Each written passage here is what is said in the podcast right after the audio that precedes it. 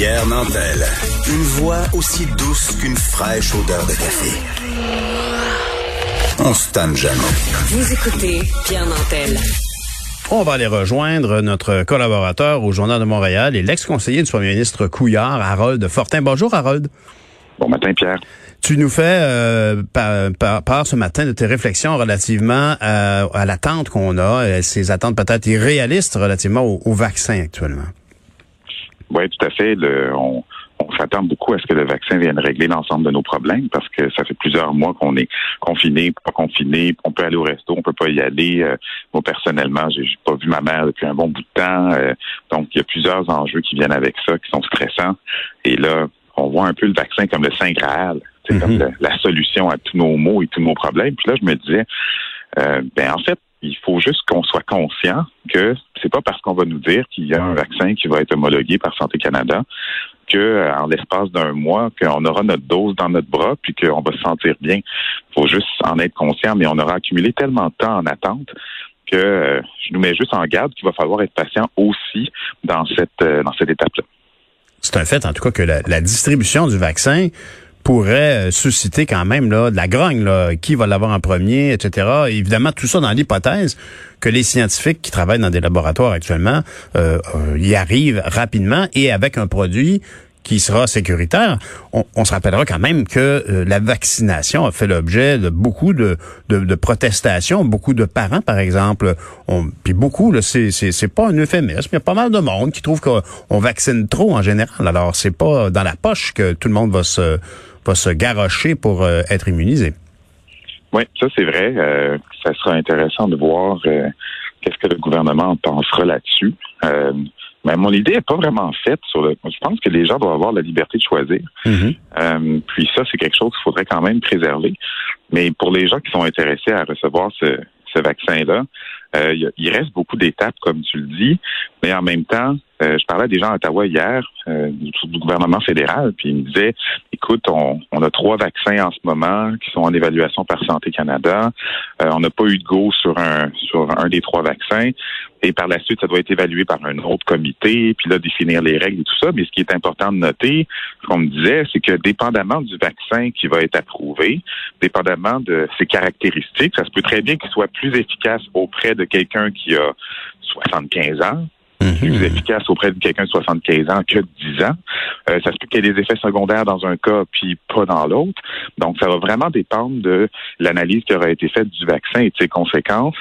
Puis c'est par la suite qu'on va pouvoir euh, réfléchir avec le comité qui est formé, euh, qui est présidé par la docteur Quash, à OK, on priorise qui, quand, comment, pourquoi et de quelle manière. Puis, dépendamment de ce qui est contenu dans ce vaccin-là puis de ses effets, les stratégies peuvent se différencier à l'échelle nationale, puis donc provinciale aussi, puis dans les villes et tout ça.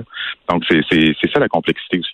T'as raison. Et d'ailleurs, euh, je sais pas où j'ai vu ça, mais hier, il y avait le, le, le docteur Comminger de, de, de, à l'Université de, Laval de Québec qui euh, évoquait à quel point une chose rassurante par rapport au vaccin, c'était que la souche euh, de la COVID était stable. Elle, ne mutait pas trop.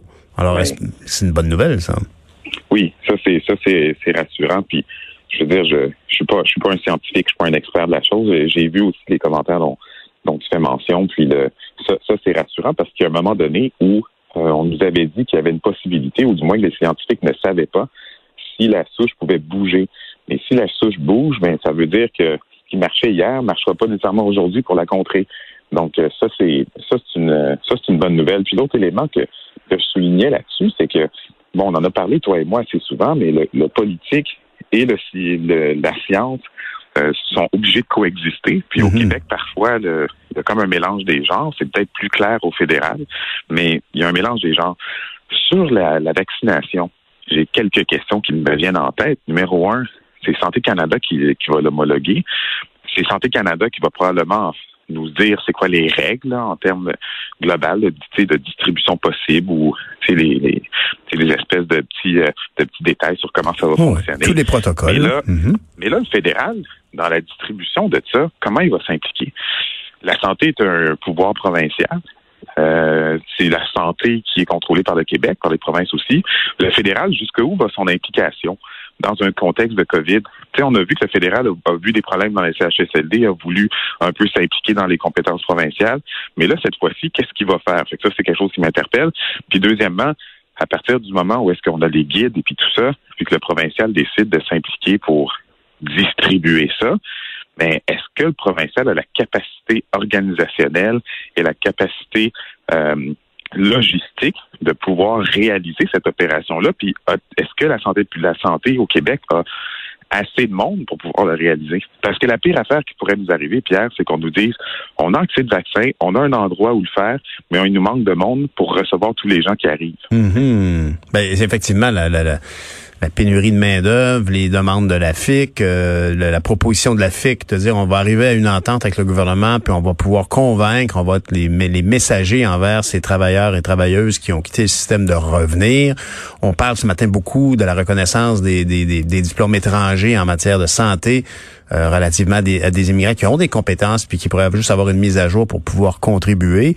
C'est un enjeu évidemment au niveau de, de, de, de, du, la, du manpower, qu'on va avoir du staff, des gens qui vont pouvoir effectivement procéder à la distribution. Mais j'ai remarqué dans ton texte que tu demandes aux politiciens de se tasser. Il y a, comme au Québec, on a effectivement un peu fusionné nos points de presse. Est-ce que tu as l'impression que on pourrait avoir une autre formule de point de presse où il y aurait la déclaration de la santé publique via Horacio Ruda ou tout autre porte-parole de la santé publique et la réaction euh, du gouvernement à ça. On a, on a choisi de fusionner les deux. Oui, on a choisi de fusionner les deux euh, à cause de la première vague. On avait besoin, je crois, au gouvernement du Québec de l'influence ou dont l'influence de M. Legault pour pouvoir convaincre les gens de suivre les directives. Puis on avait besoin de M. Arruda pour nous expliquer pourquoi on doit suivre les directives.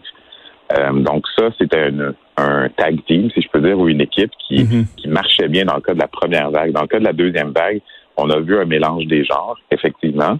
Euh, moi, quand je parlais de, de, que les politiciens, les politiciens doivent se tasser, c'est qu'à un moment donné, je ne vois pas Justin Trudeau ou François Legault m'expliquer en quoi euh, la stratégie de distribution de vaccins va être faite d'une manière par rapport à l'autre. Mm-hmm. Je ne pense pas qu'ils ont besoin de s'impliquer là-dedans. Parce que ça, c'est bien personnel, mais c'est, mais je veux dire, si à partir du moment où les scientifiques nous disent voici avec les caractéristiques d'un vaccin que nous, on connaît pas parce qu'on n'est pas des scientifiques, puis on n'a pas vu X, Y, Z. Ça se peut qu'il y ait des opinions dans la communauté de, de, de la santé médicale, quoi que ce soit, qui soient différentes sur la stratégie qui sera proposée. Mais au point où est-ce qu'on va être rendu, je pense que euh, les politiciens devraient être un peu tassés de côté, puis que les scientifiques puissent nous expliquer de manière claire et cohérente c'est quoi la logique qui sous-tend ce qu'ils veulent faire. ça, on l'a vu, on l'a vu, Pierre, dans différents dossiers. Des fois, les scientifiques sont là, après ça, ils sont plus là, après ça, ils reviennent. Puis là, ils nous disent le risque zéro n'existe pas. Donc ça, ça crée pas nécessairement de l'adhésion. Mais la dernière chose qu'on veut avoir au Québec, ça serait un immense débat sur pourquoi tel groupe plutôt que tel groupe, pourquoi telle affaire au lieu de telle affaire, ce qui, remet en question la validité même de ce qu'on essaie de faire, c'est-à-dire se débarrasser du virus. Ce sera tout un défi parce que quand même l'administration de ces vaccins-là, l'opérationnel va être assumé par le ministère de la Santé et les équipes de M. Dubé. Donc effectivement, euh, ça risque quand même de, se, mélanger tout ça. Là. Alors c'est sûr que le ministère devra faire une évaluation de ben, où est-ce qu'on est rendu à ce moment-là dans la pandémie, euh, où sont les ressources que l'on a, même si elles sont en nombre limité. Puis après ça, euh, peut-être destiné pour la campagne de vaccination, dépendamment des populations visées, combien de personnes globalement on a besoin, puis où est-ce qu'on peut aller les prendre sans, euh, sans mettre à, risque l'ensemble des autres clientèles qu'il y a. Là. Puis là, l'autre chose aussi, Pierre, c'est qu'une personne âgée qui est en CHSLD, mais elle va pas nécessairement se déplacer à un CLSC pour faire ça. Fait qu'il faut quelqu'un qui aille chez elle. Donc, tu sais, hmm. il n'y a pas juste le nombre de personnes, mais aussi la mobilité de ces personnes-là, la grandeur des groupes, l'endroit où est-ce qu'on va mettre l'ensemble des doses dans une région donnée pour que les gens puissent aller chercher ça à cet endroit-là. Euh, fait que, c'est un, un grand casse-tête d'opérationnalisation, de, logistique, comme euh, comme euh, des grandes entreprises le font sur leur chaîne d'approvisionnement de l'international jusqu'à ta maison euh, quand tu ouvres ta boîte. Là. tu, tu, tu, utilises le mot casse-tête. J'ai l'impression d'ailleurs qu'on est mieux de prendre notre mal en patience et d'ailleurs aller acheter beaucoup de casse-tête pour la période des fêtes. Je pense que ça va être un des produits les plus populaires. Merci beaucoup, Harold. À la semaine prochaine. Bienvenue, Pierre. Bonne journée. Merci.